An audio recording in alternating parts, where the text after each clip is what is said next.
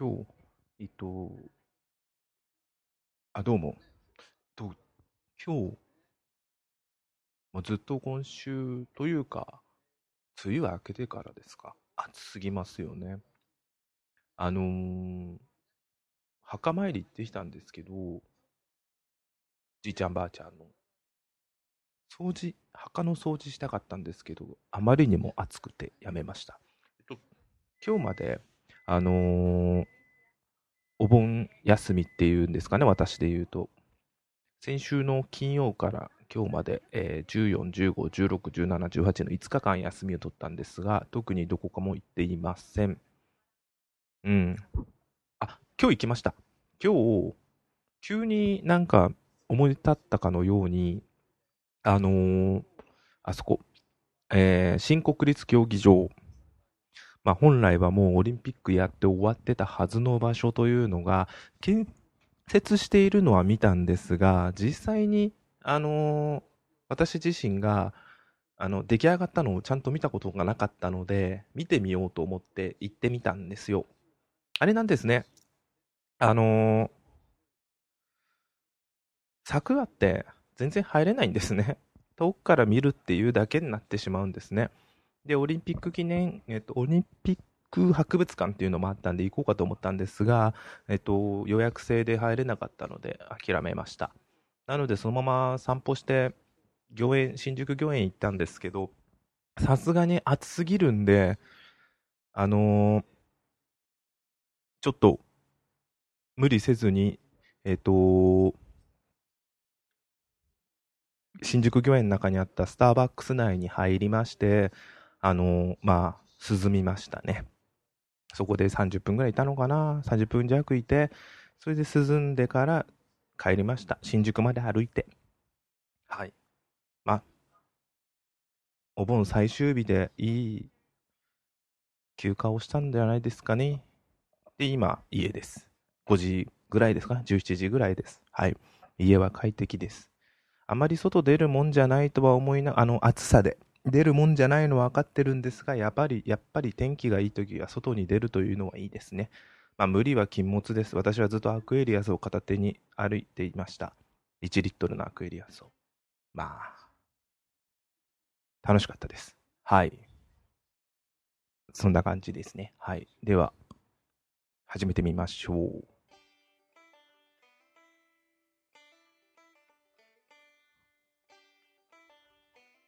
えー、こんにちは、こんばんは、おはようございます、のぶです。っていう感じでちょっと、ラジオっぽく。まあ、ポッドキャストがラジオではないかと言ったらラジオではない。音声配信のブログ？なんですかね、ポッドキャスト。あ、まあいいや、そんな今更その定義は。っていう感じでちょっと始めてみました。えー、まあ、このポッドキャストについては私の趣味を適当に話す。えー、基本的にはデジタルガジェット、まあ、ガジェットガジェットということで、デジタルガジェットの方をひたすらぐだぐだ、あとゲーム、映画、かなあと、まあ、車もガジェットって言ったら違うけども、でもガジェット的な部分が増えてますよね。ガジェットは、あの、車は持ってませんが。はい。あの、話していこうかと思ってます。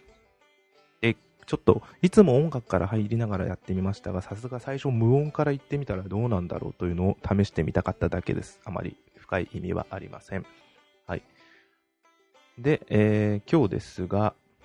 そう、先にどういうのがいいのかというのをちょっと勉、あのし、プロの方の話を聞いたときに、やっぱ先に結論を言う？結論っていうか、要は目次ですよね。ラジオで言うと。今日はこういうことを話しますっていうので、目次を言うのは確かになと思って。ということで今日、二つ？二つ？二つ？あれ？二つ？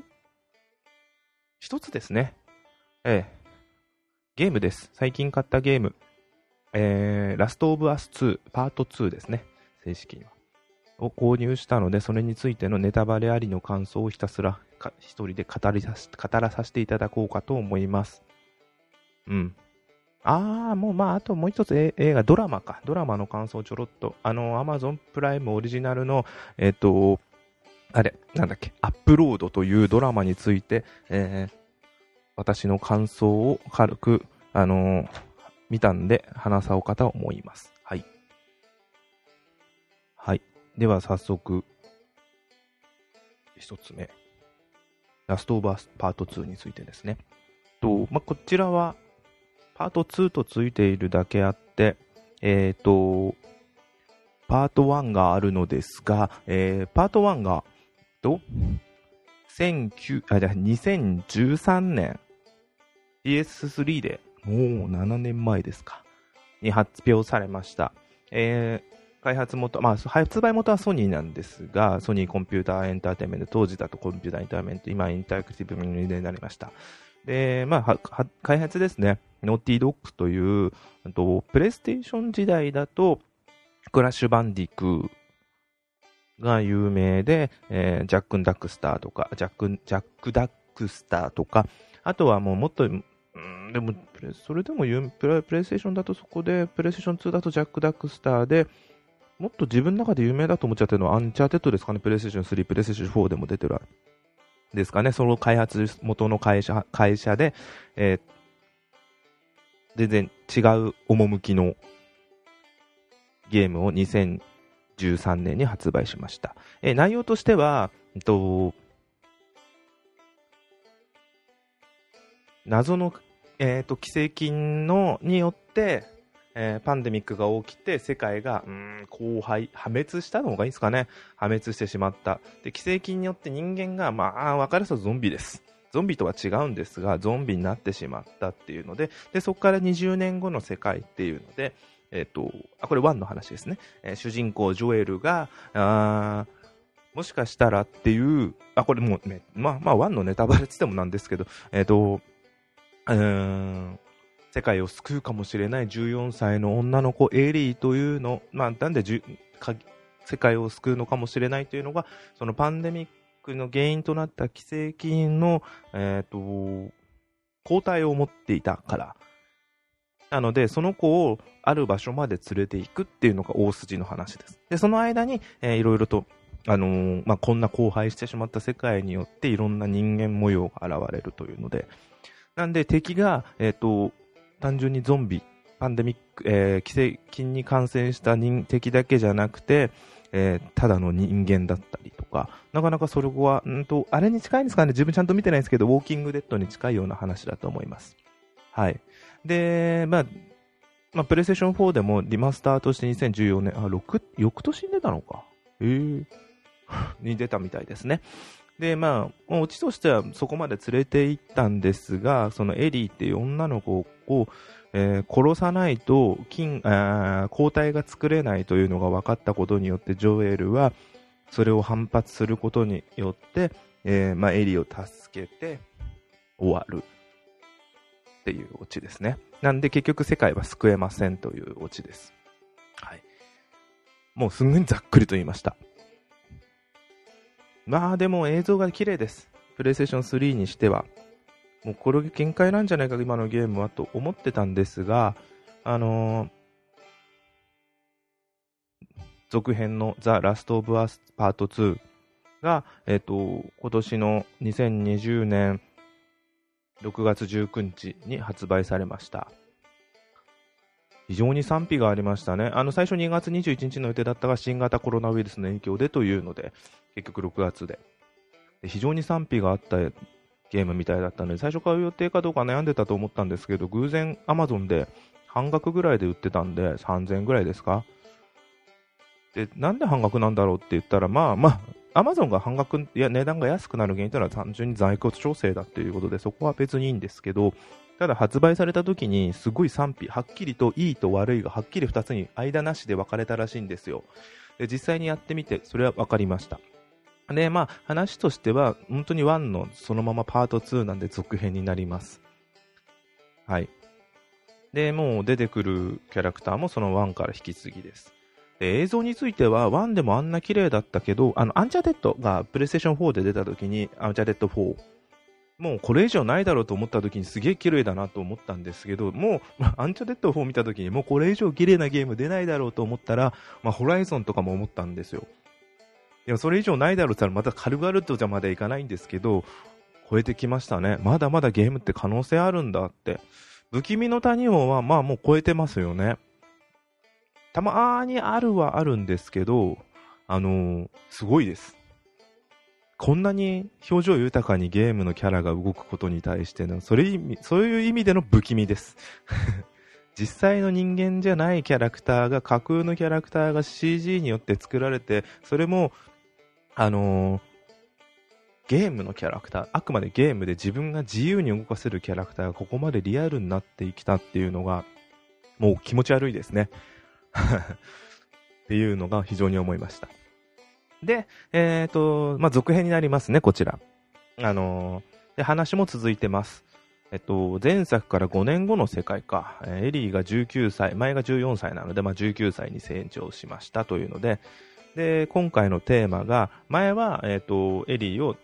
運ぶ、連れて行くっていうのが主な話だったんですが、今回はメインはこれ復讐ですよね。パッケージ見ればわかると思うんですけど、すごい怒った顔のエリーがいると思うんですよ。思った怒った顔のエリーの顔が映ってると思うんですよ。で、今回は復讐というのがテーマだというのを、えっと、なんか、まあ、やった上では思いました。確かそんなのっかで持ってたと思うんですよね。で、いろいろと予告編とかで賛否があった映像のグロさだったり、あとはあの、LGDP ですか？エリーが実はゲイ、い やいやいや、レズだったとか、その辺もいろいろ叩かれる話になってましたが、まあ別にそこがメインではないですよね。まあ、え、グロさというのはある意味、あまあ、暴力というのをちゃんと真正面から見せる。でも実はま日本語版っていうのは本当にちゃんと映してはいないんですけど、どうしても規制がかかっちゃうんですよね。で、まあ話としては、こここそも大きなネタバレだとは思うんですが、一番最初にとあることが起きて、えー、ワンの主人公ジョエルが、えー、殺されてしまうというので、それを見たことによってエリーがその殺したやつを復讐しに行くというのが、えー、一番の大筋で話です。で、復讐しに行く間にその、ま、メインでジョエルを殺したやつを殺殺しに行くんです、殺しに行く、復讐しに行くんですが、そこに一緒にいた仲間も敵側ですね、を殺しに行くというのも、えー、同じですね。で、その間にどんどんあの、最初こそこちらも向こうは敵だと思ってゲームもプレイしていくんですが、どんどんあの、殺すことによってこっちがすごい罪悪感が増えていくっていうのが不思議なルールというか作りになってるんですよ。で、なんか今回のゲーム面白いというか、できてる、そういう作りになってると言ってたのが、えっと、敵キャラクターも含めて全部のキャラクターに名前がついてるらしいんですね。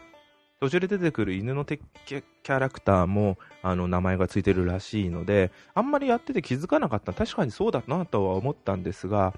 例えばどのかの敵キャラクターを殺すと、その他の敵が、その敵同士で名前を呼び合って、なんかこっちが殺したことにすごい罪悪感を持たせようとするとか、ああ、なるほどと。あんま、まあ、すごいなとは思いました。で、そうやってどんどんどんどん話が進んでいくんですが、要は復習をしていったときに、あのー、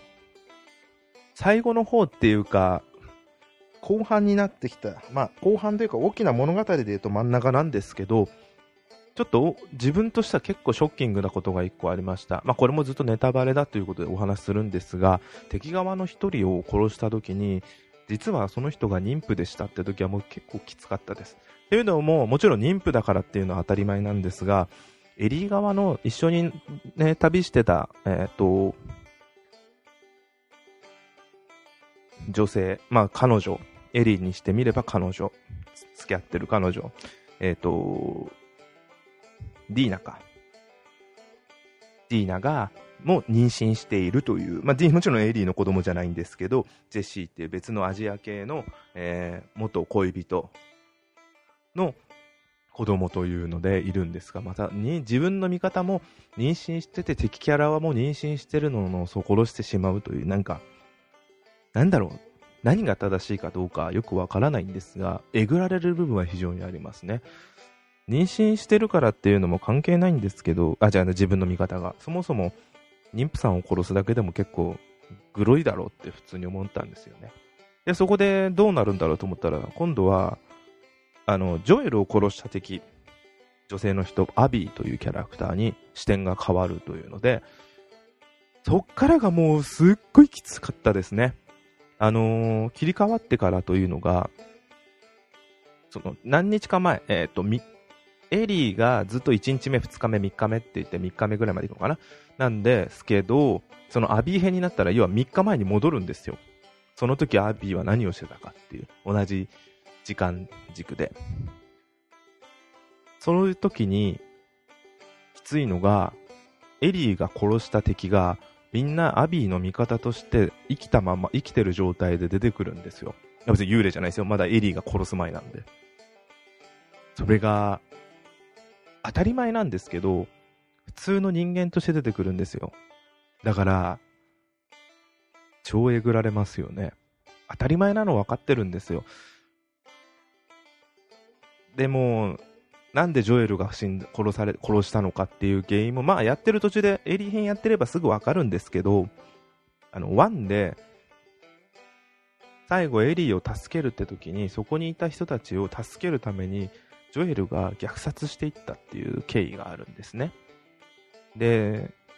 虐殺っていうか倒したっていう方が良かったのかもしれないですけど、実際虐殺なんですけど、で、その中にアビーのお父さんがいたっていうのがあって、アビーがジョエルを恨んで復讐しに来たっていう話なんですね。まあ、だから復讐したのに、またさらにそこからエリーが復讐しに行くって、復讐の復讐で、もうなんか、うわーって。よくあるけど、正義の逆は別の正義ってよく言いますけど、本当それを痛烈に感じながら、まあ、ウルフっていう場所、えー、組織に属してはいるんで、あ、あの、アビーは。決してウルフという組織がいい組織かっていうとわからないんですけど、とりあえずアビー、そののか、他、ノラやオーウェンについて、まあ他にもいるんですけど、あの、ゲス野郎ってことは決してないんですよ。俺でも、アビーはとりあえず悪いやつではないんだろうなとは思いましたけど、人は殺しますけどね、世界観が違うんで、今と価値観を一緒にしちゃいけないんで。だから本当、難しいですよね。ここの世界にいたら自分がどうなるか。まあ多分死にますよね、すぐ。こんなとこ入れないから。多分死にますけど。で、あのー、まあアビーが、全然あの、エリーのこと知らずに自分のやすることをずっとこなしていった時に、最終的にエリーのことを知って、えー、まあ、さっき言った妊婦さんも含めた幼馴染をエリーが殺してしまったことで逆上してエリーを殺しに行こうとするんですが途中で仲間になった、えっ、ー、とヤーラ、ヤーラじゃないや。ヤーラとレブ。レブでよかったっけ？えっ、と、ちょっと待ってよ。レブ、レブ、あ、そう、レブでよかったんだ。レブ。によって止められるという。ちょっと細かい部分省いてます。ヤーラとレブ。これ、兄弟なんですけど、兄弟だと思ったら、まあ姉妹で、レブ男の子かと思ったら実は女の子で。なんか、だから本当ここの部分もすごいですね。LGDP の部分というんですか。女の子だと、男の子だと思ってたと思ったら彼は、彼女？彼？この子は男ってなりたいのに、それを認めてくれないことによって、まあいろいろとその自分、あの、レブが所属しているセラファイトっていう宗教ですね。で、いろいろといざこざがあるというので。レブも、で、そこから逃げるって、そのヤーラとレブについては、そこから逃げる。で、でもお母さんを連れて行こうかと思ったら、お母さんはなんでそんなことになったのって逆に娘のことを殺そうとするっていう、またちょっと、そのシーンはちゃんとは描かれてないんですけど、いや、実はそうでしたみたいなので、またなんかもう、重すぎますよね。ただ、あの、エリーを殺そうとした時に、あ、エリーじゃないや、あの、エリーの友達だ。あのー、妊娠してると言った、あのー、ディーナを殺そうとした時に、えー、アビーが、そのレブが止めに入るというので、なんかアビーは、まだアビーの方が大人だなとか思いましたね。で、一旦これで、その後、エリーが、えじゃディーナが子供を産んで、エリーと3人で暮らしてるシーンになるんですよ。あ、もうこれで終わりなのかなと思ったんですけどね。まあ、この後続くっていうのがちょっと驚きました。うん。結局、エリーがまたアビーを殺しに復讐しに行くっていうまあ、トミーが髪立てる、あ、トニーとね、えっと、ジョエルの弟。もう名前いっぱい出て分かんなくなったらいいんですけど、エリーが結構しぶといんですよね。まあ諦めるというのも変なんですけど、未来よりも過去をずっと追っかけちゃってるせいで、結果として未来がなくなって最後終わるような、あの、エリーは死なないんですけど、アビーも死なないんですけど、結果として未来がなくなった状態で最後オチとして終わる。彼女のエビもなくなりましたし。なんか、複雑ですね。だから、エンディングまでやったらいいって言ってたんですけど、本当にいいのかなって、あそこの農園で終わってれば、まあ確かに良かったな、すげえいい明るい話だな、映像もすごい綺麗で、夕日のシーンとかすごい良かったんですけど、あの JJ ってあの子供、息子か娘か分かんないですけど、これどっちなんだろうな、まあいいや、あのー、すごい、すごい良かったんですけど、その後続けて、またエリーがアビーを復讐しに行って、結果としてアビーを助けるんですけど、で、もう一つの組織を壊滅させるんですけど、まあそれはいいんですが、あの、なんか、エンディング山でやってよかったか、あれって。指なくなって、ジェシー、指がなくなったことがんか、本当あの世界だと薄っぺらいなと思うんですけど、ジェシーもいなくなって、あの、JJ 子供もいなくなって、なんか、悲しい。あ、ジェシーじゃないや、ディーナか。ジェシーはアジア事件のな。ディーナがもういなくなって、JJ もいなくなって、エリーはどこ行くんだろうって。アビーは、あのー、一緒に行こうと言ってたノラと、ノラじゃないや、レブと一緒に最終的に2人だけになっちゃったんだけど、ずっと探してたファイヤーフライ1の組織ですね。もう壊滅したと思ったらまだ存在した。あの、エリーを、エリーの交代を作る。要はあの、アビーが元いた組織になる。もうもう複雑だからやめましょう、これ以上と。まあ、二人が落ち着ける場所っていうのが一番。そこにたどり着いたんじゃねえかぐらいで終わったけど、なんか、悲しいですよね。本当に、いろいろ考えさせられていいゲームですけど、誰かが言ってたな、2周目はやりたいと思わないって。確かに自分も今2周目やってんのはあくまでトロフィーだけです。なんでストーリー全部すっ飛ばしてます。ゲーム性としてはすごい面白いですけどね、あのステルスとかな自分でやりたい方に前よりすごい簡単になってるなと思ってるんですけど、人によっては難しいと言ってるのもいるんですけど、非常に面白いゲームだとは思ってます、ゲームは。銃の改造とか、ああいうレベルアップの部分とかやっててすごいやりがいがあるなと思ってやってます。なんかああいう部分を拡張した部分で別のゲームがあったら非常に、だからアンチャーテッドとかああいう部分を拡張してやればすごい面白いんだろうなとは思いました。まあアンチャーテッドももう4で終わりだと思うんで出ないとは思うんですけど、あ、まあ DLC があったか。もう出ないとは思うんですが、おすすめできるかって言ったら本当におすすめできるゲームではないと思います。ただなんつうんですかね、なんかいろんな人の批評を聞いたときに、合う合わないがはっきり分かれるゲームなんだ、これはと思って。あえてこういう暗いゲームをやるべきではないとは確かに思いますね。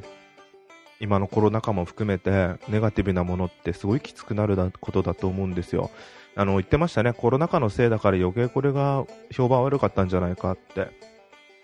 こういう暗いゲーム、それこそ最初、最初にワンの主人公が殺されるなんて、そんなことを映しちゃうなんて。うん。それが、だからこそのその物語としての軸が復讐っていうのを明確にはっきりとそれはエリーは復讐するよなっていうものをできるんだろうなって。ワンワンパート1をかけて2人の絆を深めていくっていうのをゲーム1本かけてやったのを重みを持たせた上でパート2であのー重くさ、重じゃない、その復習を重くするためにパート1っていうのがあるっていうのは確かに思います。なんだろう、うん。あ、そうそう、これを妹に話したら、まあ、あ、うわ、うわと言いながらも、最後女の子しか、女しかいねえじゃんっつったのはちょっと面白かったです。まあ、トミーこそいましたけど、トミー、あの、ジョエルの弟はこそいましたけど、アビーもそうですし、エビリーもそう、エリーもそうですし、えっと、エリーの、えー、奥さん、彼女、ディ、ディーナもそうですし、で、あの、レブもそうですし、みんな女ですよね。JJ がどっちかわかんないけど、みんな女だっていうのがちょっと、まあ、だから何って言ったらそこで多分思ったらこっちが負けかと思っちゃうぐらいに、ちょっと面白かったです。うん。まあ、なんか、そんなんで、濃厚なストーリー、味わいたいならおすすめなんですかね。ただ、ゲームじゃなきゃできないんだろうなっていうのと、こういうゲームをやきたことをすごい感謝だなとは思いました。メタルギア思いまし思い出しました。思い出しました。最近のストーリー重視のゲームですごい良かったなって言ったらメタルギアかな ?5 もそうですけど、メタルギアシリーズ。あ、あとあれですよ。Life is Strange。あのー、 Before the Storm は全然、それは別にだったんですけど、Life is Strange 2までやってないですけど、あとあれですよ。デトロイトですね。ただもっとえぐられるってこんななんだ。ただグロければとかでよいいとかではないんですけど、どう取るかはその人次第で状況が説明はないんで、うん。最近やったゲームで良かったです。以上ですかね。はい。こんなもんかな。ちょっとあのーあのー、プライムビデオのアップロードも話そうかと思ったんですけど、長くなるんで、一旦今日はここまでにして、また次回に、プライムビデオオリジナルアップロード。まあ本当あらすじだけ言うんでしたら、あれは、自分の意識を死後、過想現実に持っていけるっていうのが話ですね。あのーまあ、なんだろう。そんな現実起こりうるのかっつったら起こりうるかわからないんですけど、まあ、ちょっとその設置点をまず一つとして持ってきたときにどう見るか。まあ、サスペンスなのかよくわかんないな。まあ、そこはちょっとわかんないんですけど、なんかドラマでオリジナルなのに向こうはすげえな、こんなのが作れてっていうのを感心しながら見てました。まあ、プライムに入ってれば見た方がいいんだろうなって勝手に思いながら見てました。まあ、ちょっとこれはまたお話できれば。あ、そうそうそうそう、ボーイズ、そろそろシーズン2がやるみたいですね。楽しみです。はい。そんなんかなあー。以上です。はい。ではでは、ご清聴ありがとうございました。あえてラストオブラスト、ラストバース2の最後どうなるかは言わないでおきました。まあ、ちょっと死なないまでは言っちゃったんで、ほぼほぼ陥ってるようなもんなんで 意味はないですが、復讐行った、死に行った後も話は続くっていうのは面白かったです。あ、復讐しに行ったね。またエリーが復讐しに行ってどうなったかっていうのも面白かったです。えぐられますけどね、もろ。ジョエルとエリーの関係っていうのも、ジョエルは死んじゃいましたけど、過去に話、過去の話に戻るんで、どうなんだろうっていうのをちゃんと描いてたのも、泣けますよ。あのー、一回クリアした後に、博物館の話とか、すごい泣けますよ。はい、じゃあそんな感じで、はい、以上になります。ご清聴ありがとうございました。またよろしくお願いします。失礼します。